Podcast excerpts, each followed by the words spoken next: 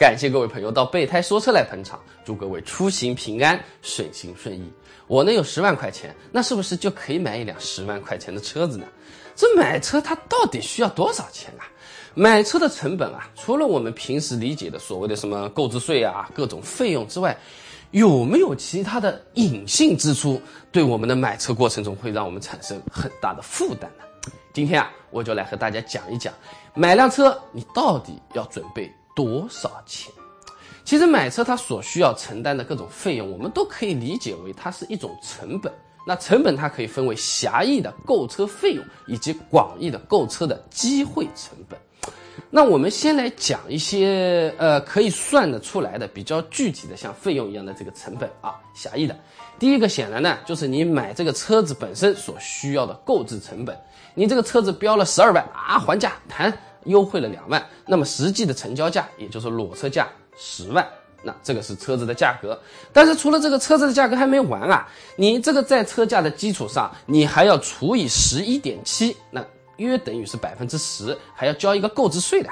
那么为了计算方便啊，这十万块钱的车子呢，购置税我们就算它一万块钱啊。什么购置税减免啦、减半这种政策，我们暂时先不讨论，反正大家也是算得出来的啊。那么这个时候已经是十一万了，交完购置税，那其实还是需要负担一个保险费的。一般十万块钱左右的新车保险呢，大概是在五千块钱左右这么样子。呃，怎么说呢？十一万五千块了。那这些东西都办好了，是不是都够了？还不够，你还要去什么上个牌，呃，环保检测啊，上牌登记啊，而且这些费用呢，你还有一个你上牌师傅给你服务，那你得给他个服务费，一般情况下呢是在五百到八百块钱左右。所以说啊，我们往极限的角度来讲，买一辆十万块钱成交价的车子，你最最最起码要准备十一万五千五百块。那么，如果我们再纠结一点，往细一点的来算，哈哈，那这个钱其实不值得呀。比如说，你在买车之前，你总归要打几个电话去不同的 4S 店的吧？你这里卖多少钱？你那边卖多少钱啊？哎，你本田有什么地方好啊？你大众牛逼在什么地方？你打了电话，你就会有电话费，是吧？你也有可能还要去请教所谓的这种业内的朋友啊、知情人士啊，或者说哦某某某亲戚他是在哪个 4S 店上班的，请客吃饭也是免不了。如果你想要从十二万优惠到两万，那往往还有可能会产生一些什么社交啊、礼品、潜规则，你懂的嘛？那这些价格你都要把它算在买车钱的这个份上的。而且如果你提车那天你没有自己的车子开过去，是第一辆车，那么打车费、交车费当然也是别全了。不过啊，我们一般认为这个金额是太小了，可以忽略不计。但是呢，这个小不可大算啊，这里五十啊，这里一百，后面两三百，乱七八糟加在一起，搞了不好有几千块钱了。你最起码要做到个心里有数啊，有个谱去干这个事情，那相对呢会更稳妥一点。那么车子买好了，我们觉得这个就是买车的成本了呢，那一共是多少钱就多少钱了，那这个不就是完事了吗？那其实我们还要考虑到的就是啊，你这个车的二手车置换成本，这个怎么讲啊？呃，那就这么说好了，那我是十万块钱。买这个车没错，那比如说我用了三年，那么三年后我这个车子要换新车，或者说我卖掉我不用这个车子啊，我坐高铁啊或者怎么样怎么样的，那么这个二手车如果还能再卖七万块钱，那么前面的十一万五千五百块钱就要减掉这个七万，那个价格才是你这三年为了买这个车子用这个车子所最终付出的这么一笔购车费用，或者说才是真正的购车成本。很多朋友啊都会把这一块忘记掉的嘞。那么这个成本听起来好像还少一点啊，是吧？那毛算算这个十一万多减掉七万，那那就是大概四万块钱的这个样子，是吧？那这个车子它保值率是不一样的呀，有的车子是七万。有的车子可以卖到七万五，哎，有的车子也许只有五万五可以卖。那你在选车型的时候，把这笔钱作为选择考虑进去，其实对整个车子性价比好不好是很有帮助的。啊，我要图个实惠还是图个时髦，这是一个非常好的判断依据，或者说是参考标准。同样十万块钱的车啊，你如果是图个实惠，有可能就要买保值率比较高的车子。哎，也许配置呢是稍微低那么一点点，也许款式呢你也并不一定那么喜欢，但是你。图实惠就是没错的选择了。那换一种角度说，你说我当初就是图它这个配置高啊，性价比高啊，因为我也是一个比较经济适用的好朋友。那我要买这个车子，我选了一个十万块钱的，那它的保值率比较差，人家卖七万五的车子，你这个只能卖六万二啊！杭州话说起来轮儿啊，那这个就比较纠结了。你这一万多块钱摊下去，你比别人这么少拿到的二手车的置换费一万多块钱，在你买新车的时候所获得的配置，应该是往前面啊这个摊上去的。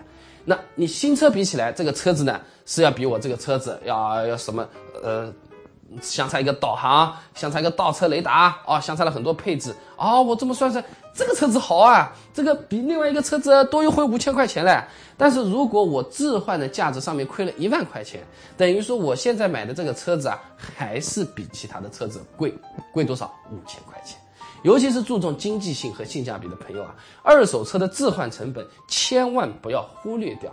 那么这些也是一个总体的帮助你做决策，我到底买哪一辆车子比较好的一种思维方式。那么我真的就是把车子买回去了啊，那是不是一分钱都不用掏了呢？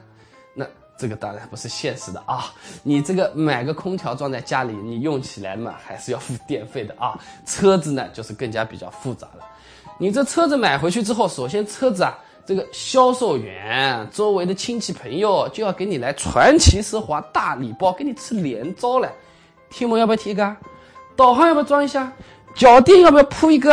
哎呦，洗车外面很贵的嘞，而且人家洗的不好，你要不自己买个自助洗车机啊？小小的呀，这个东西啊啊，东加加西加加啊，我买便宜的算好了，贴膜八百块钱，导航两千块钱，脚垫三百块钱，洗车机三百块钱。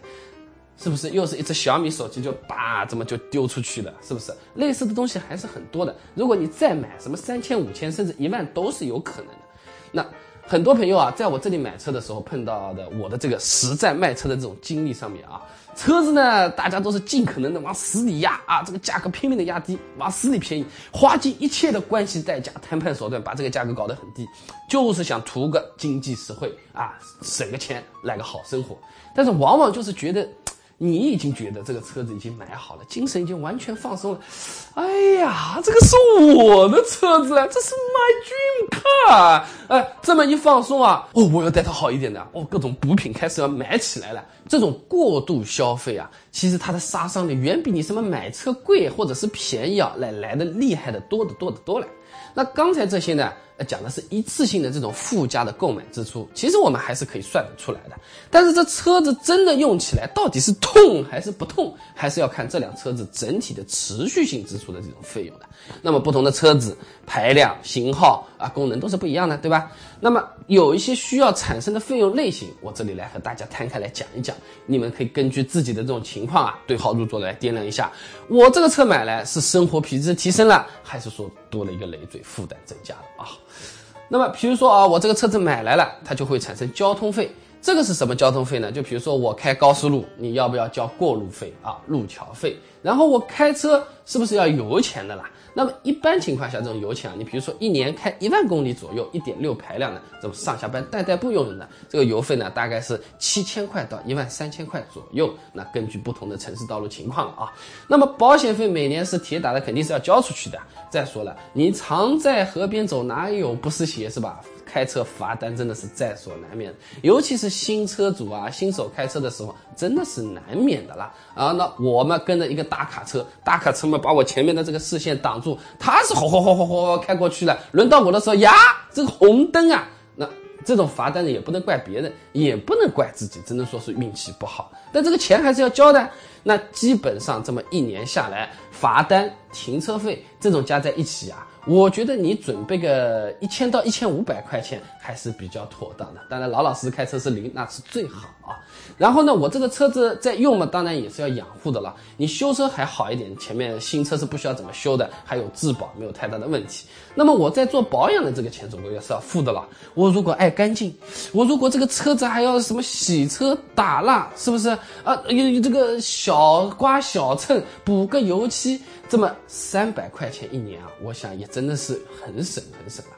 那比如说换雨刮片一两百块钱，那越加了；换个刹车片四五百块钱，刹车油两年到三年的时候也是需要换的嘛。那其他还有什么空滤啊、空气格啊这种呢？详细的列表啊，你可以在我们的微信公众号回复“买车成本”这四个字啊，我就直接列一个具体的清单给你看看啊。一个一点六排量十万块钱左右的车子，这两三年下来每年大概是需要多少费用啊？这个需要多少钱都有清单的，这里我就大致跟你说啊，这一年下来没有两万也要一万的啦。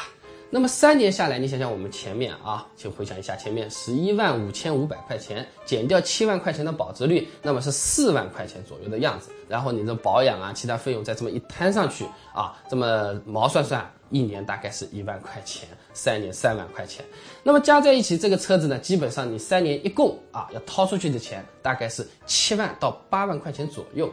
这个对你整体用车以及你的资金预算的安排，其实还是有非常大的这种帮助的。那我们刚才讲的是一些狭义的部分了啊，就是你可以算得出来的具体的金钱和数字。那么广义的购车成本是怎么个概念呢？它其实并不是多少多少钱或者是怎么样，而是说机会成本这个东西啊，它就是你选择做买车这一件事情，你不能去做其他事情啦。那么其他事情给你带来的那些幸福、享受、好处，哎，它的代价是多少？说一个玩笑话好了啊，这个机会成本啊，我今天是去买车的，那我没有办法去隔壁买彩票了啊，而刚好我这个彩票它是中奖了，能中一百万，那我这个车子呢是八万块钱的车子，它的机会成本啊就是一百万再减去这个车子的价值，那我觉得它值八万块钱的这个车子啊，幸福感非常好，超值十二万。那么一百万减去十二万，你的代价就是八十八万买了一辆十二万的车子，这就是所谓的机会成本了。那么刚才那个是太玄乎了啊，怎么可能我买车的时候马上就能中奖嘛？我宁可不买车了。我后面跟大家讲一下啊，这个切切实实的你真的有可能会碰到的事情。第一个就是购车的风险成本。那购车的风险成本是什么概念呢？就是你购车它体验啊，你购车的时候的体验会有一个幸福感。哎，我买车很开心啊，这个车我非常的满意，皆大欢喜啊。但是它是有风险的。打个比方，你去买车的时候，这个销售员非常屌炸天，你觉得很不爽。我明明想要买大众速腾，质量好，车子品牌也靠得牢。然后这个销售员跟我说：“朋友，你爱买不买，不买你滚。”啊，这个就很不爽了。我是来付钱的，你花钱买车，最后图的是一个心理的快感，对不对？但是他这么一句话，就像你吃了一颗屎一样了，是吧？你就会觉得很不舒服了，这就是一种风险。同样呢。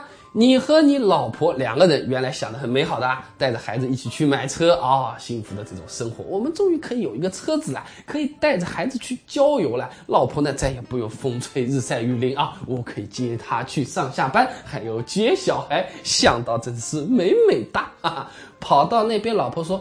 哎，你怎么会选择这么难看的一个车子的啦？哦，我真的是看错你的嘞！啊，品味这个东西真是天生的啦！我怎么会跟你这种人在一起的？哦，你要是碰上这么不幸的事情，这种风险你还真的是得考虑考虑，说不定还真的是碰得上。还有一种，不是周围人，就是你自己容易被自己给恶心到了。那我今天，比如说，我现在录节目是二零一五年啊，二零一五年年底我买了一个二零一五年的这个。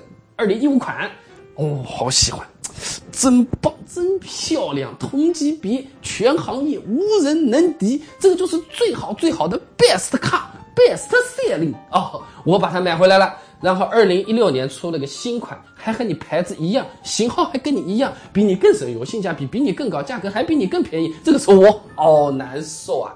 我这个车子嘛才用了半年，用用不错。质量也相当好，完全没有吐槽的机会，根本没有投诉或者去找人麻烦发泄一下的这种情况。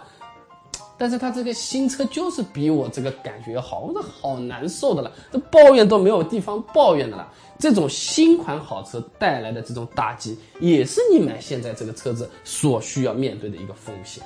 那我们就可以回到我们前面，这实际买车到底要多少钱？再针对这个风险，放在一起摊开来想想，掂量掂量。比如说，我就是买个八万到十万的经济型的车子啊，你出新款你就出新款好了。我现在用用也不错的，我总不至于这个车买了半年哦，我卖掉换个新的，哦那这不划算的，对不对？神经病了是吧？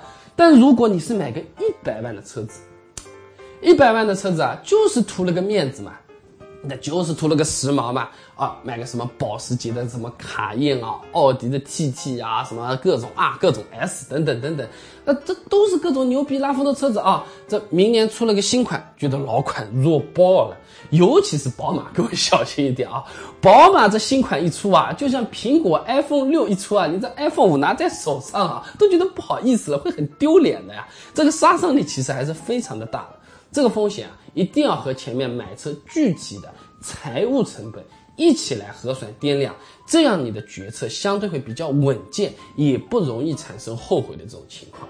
那么前面讲的是风险了，那后面我要给大家说的呢，就是选择机会成本了。选择机会成本它一般分成两个，第一个呢叫做生产力成本，这个东西怎么讲呢？就是我今天啊去买车的这个钱，我如果不买车了。我把这个钱啊用来投资，用来做生意，我会不会赚到更多的钱呢？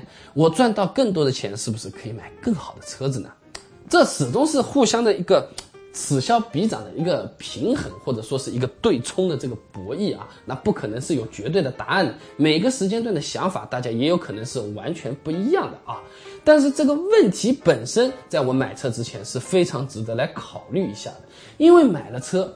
怎么说啊？大多数的时候，不光是可以提升你的生活品质，还是可以给你的事业、工作来带来生产力的这种正面的这种影响啊。通勤时间更短，工作效率更高，社交辐射范围更大，交友商业机会更多，这其实都是正面的一些获利啊。你不要就觉得是只有一辆车而已，一块铁皮。那么你自己把这个它和其他投资的地方啊来比一比。啊，比如说你想想吧，你开着车带着你的客户去怎么西湖或者是簋街开一圈的这种效果，和你把买车的钱啊直接就是请客户去马尔代夫去旅游一下，这种效果互相比一下啊，或者说呢自己去开个小店铺啊啊，或者把自己已经有的店铺装修的好一点，到底哪一种更划算呢？没有标准的答案。如果你是比较偏向于做生意的，比较偏向于整体的家庭的经济的增长的话，那这是一个大问题了。那如果我只是买一个车，呃，我要满足我基本的需求，其实我也不会考虑到太多的这种现金增长这方面的这种问题。那显然呢，也就是 OK 的，没有什么太大的关系。那么还有一个我们需要考虑的，在选择机会成本中啊，还有一个就是生活满意度成本，它也是选择的机会成本之一啊。刚才我们说了，这个车子不买，我把这个车子拿去赚钱。但是还有一种情况呢，就是我这个车子是不买的啦，但我这个车子呢，他用的钱啊，我也是拿来用做消费啊，同样是消费，我所获得的满意度和幸福度到底是哪一种会更高呢？我这个车子十万块钱，我十万块钱我不用，我这车子不买了。我先去买一个最时髦的手机，然后给自己搞一套非常漂亮的衣服，然后呢再去买个什么奢侈品的这种包包啊，然后呢带着全家老小、自己心爱的人儿啊，这么到国外去旅游啊，出国一趟，这么玩一趟回来所获得的这种满意、幸福生活的回忆、人生的感悟，瞬间迸发出来的这种灵感，这互相一对冲，和买车比，到底是哪一种更划算呢？啊，这又是一个偏好的问题啊，是没有对错的。有些人就喜欢自我的成长，有一些人呢就喜欢这种生活的品质和舒适的这种提升。但是这种概念真的还是得有。如果你本身就是希望买一个车能够获得你更多的这种灵感和感受。那么你就要关注我们的微信公众号“备胎说车”，成为一个胎粉啊！大家一起聊天，那我觉得帮助还是比较大的。那如果你只是说啊，我代代步啊，代代步方便啊啊，这么那现在还有这种优步、出租车啊、公交、地铁都是非常发达的嘞。那你把这些钱省下来，买一些其他的这种东西，或者说用到其他的地方，搞了不好，你的开心程度啊，比你自己买个车还要更多嘞，是吧？那对于备胎小朋友我自己来说啊，我自己经常会有这样一个纠结，我要不要买个导航呢？一个导导航加一个五千块钱嘛，是不是？呃，那我到底买不买呢？我脑子里第一反应是什么东西啊？一个导航五千块钱，我导航我肯定不要的啦，我可以去买个 PS 四的，或者说我再加一个 Xbox 嘛，而且这个 PS 四。还还可以带个摄像头来，那可以玩那个什么跳舞毯什么游戏的啊？什么 这个有点扯远了啊。呃，备胎小朋友，我以前是在杭州啊，这个 DDR 的这个跳舞机比赛，还有 Easy to Dance 的这个比赛啊，都是第二名。我也不知道为什么。大概是因为这个形象不够帅气啊，第一名都是偶像派啊，这跳起来有女生在边上尖叫的啊。那这种跳的分数最高的、难度最高的，倒是都被我包揽了啊。我以前还是非常喜欢玩这个游戏的，人称灵活的胖样子啊。那么这种给我带来的美好的回忆和这种感觉的东西，我相信开车一个导航给你带来的方便，然后不会让你走错路，而且呢你在开高速的时候，电话也不会打过来，让你突然好像看不到导航。这个找到路口，这个开心和方便，两边其实也是很难取舍的，因为每个人的偏好不同，不同时间的想法也是不一样，所以说还真的是值得掂量掂量的。那么其实讲了这么多啊，并不是跟大家说啊买车很复杂的，你们先把教科书看看完，然后再来，也不是这样。我只是说啊，希望通过买车的狭义成本和广义成本这两个概念，能够呢给你的思路进行一个梳理，然后让各位朋友能够更清晰的了解，我买车我到底是图个什么，我这个车子买来到底是怎么用，我真正需要负担的代价以及我所获得的快乐，有很大一部分，也许我曾经都没有好好想过。如果你在这方面有一些感触，我觉得今天我做的节目也就是值得的。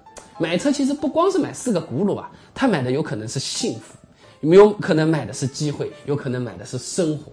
那那么最后我再来跟大家讲一个，你买车最大的成本叫做社交成本。其实严格的讲，如果车子只要会动，大家就满意的话，这个世界上是不存在十万以上的车子的，什么二十万、三十万、两百万、一千万的，不可能的。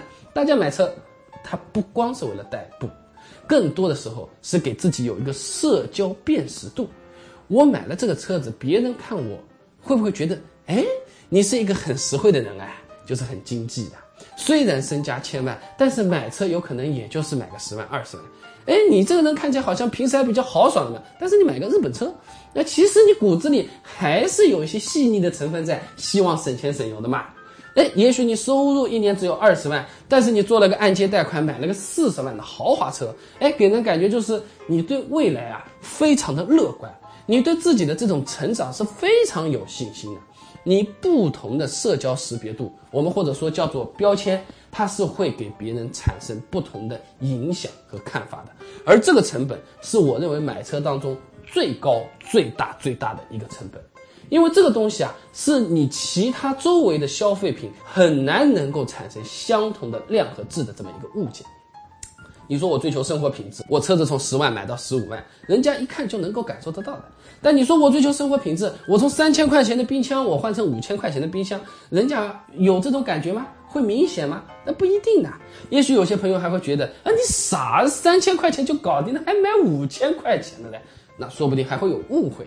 哪怕觉得你三千块变成五千块了，那么五千块你为什么不买一万块钱的呢？你是不是一万块钱消费不起啊？啊，反正呢都会有很大的这种情况。但是车子它就很少会让人有这种呃各种各样维度的这种想法，往往是比较单一的。那么这个社交成本，刚才说的是辨识度最关键了。那同样伴随着你车子买完之后的汽车生活，它还会有一个社交行为成本。这个怎么讲啊？买了车之后啊，我自己刚刚车子买来的第一件事情啊，我自己啊，就是带着朋友去兜风，然后载着他们去一个我平时能够负担得起的、再贵一点点、好一点点的地方啊，请他们去吃顿饭啊，社交范围被扩大。而且有了车之后啊，这慢慢慢慢的，周围的朋友他就会向你汇聚。哎，今天要不要到我家来玩啊？哎，明天我们要不要一起去哪里啊？那为什么？哎，因为你有车嘛，你可以带我们去那些地方。或者呢，我们交通方便了，原来呀，三十公里老死不相往来，是吧？现在三十公里我，们开个半个钟头车嘛，也就到了。社交频次也会增加，同样社交品质也会增加。尤其是男女之间的异性之间，你想啊，一起挤公交车跑到什么凯悦金茂大楼吃一个奢华的晚宴，和你自己开着自己的车子，带着心爱的人儿啊，跑到路边摊蹲在那边一起去啃个什么骨头饭啊，来碗拌面，吃个饺子，我觉得搞了不好，还是后者会给人更多的生活幸福感嘞。那么社交行为它就是一个成本啦。你社交范围扩大，你就需要更多的油费、更多的过路费、更多的违章的风险在等着你，停车费也在等着你，是吧？那你社交频次的增加，在前面范围所产生的这种金额的基础上，你还要不停的乘上去嘞。你是一周一聚一次呢，还是一个月聚一次呢，还是一天聚两次呢？虽然这个是因人而异啊，但是这个概念，我建议大家往这个方向啊，还不妨是可以去掂量掂量、考虑考虑的。哎，我这个收入啊，我买这个车到底是否合适呢？那同样呢，我们买车到底图个什么呢？今天说的相对会比较散啊，你到我们这个微信公众号。备胎说车，直接回复“买车成本”这四个字，我详细的这个清单我给你理好了，你可以看一下啊。这个的确是这么一个一个的，像公式一样一条一条的，就是可以算得出来的具体的费用和机会。那么在节目最后啊，我还是跟大家讲一下，我一直认为买车它绝对不是说买了一个什么机械。啊，买车哪怕他说的什么功率很高啊，性能很好啊，涡轮增压、省油、环保啊，油电混合啦，纯电动啦，原子弹汽车啦，随便你吹。我买车其实要的是这个车能够服务我的生活，在我的生活需求里，它可以嵌入到我自己的这个生活圈子里面来，来扩大我的生活范围，提升我的生活品质。通过这些品质和范围的提升，让我整个人觉得开心。更幸福，让我觉得买一辆车真好，有一辆车感觉真不错，而不是说我在琢磨我买车的时候可以省钱啊，可以省时间啊。买车其实不是一个节省的行为，它是一个彻头彻尾的消费，而且这个车子啊，它本身就是会贬值的啦。消费的本源是用你的辛苦汗水所换来的人民币钞票，换得你想追求的幸福和梦想的实现啊！祝各位好运。买到自己喜欢的车子，买对自己喜欢的车子，也关注我们的微信公众号“备胎说车”，选对自己喜欢的备胎说车。今天就讲到这里，祝各位好运，再见。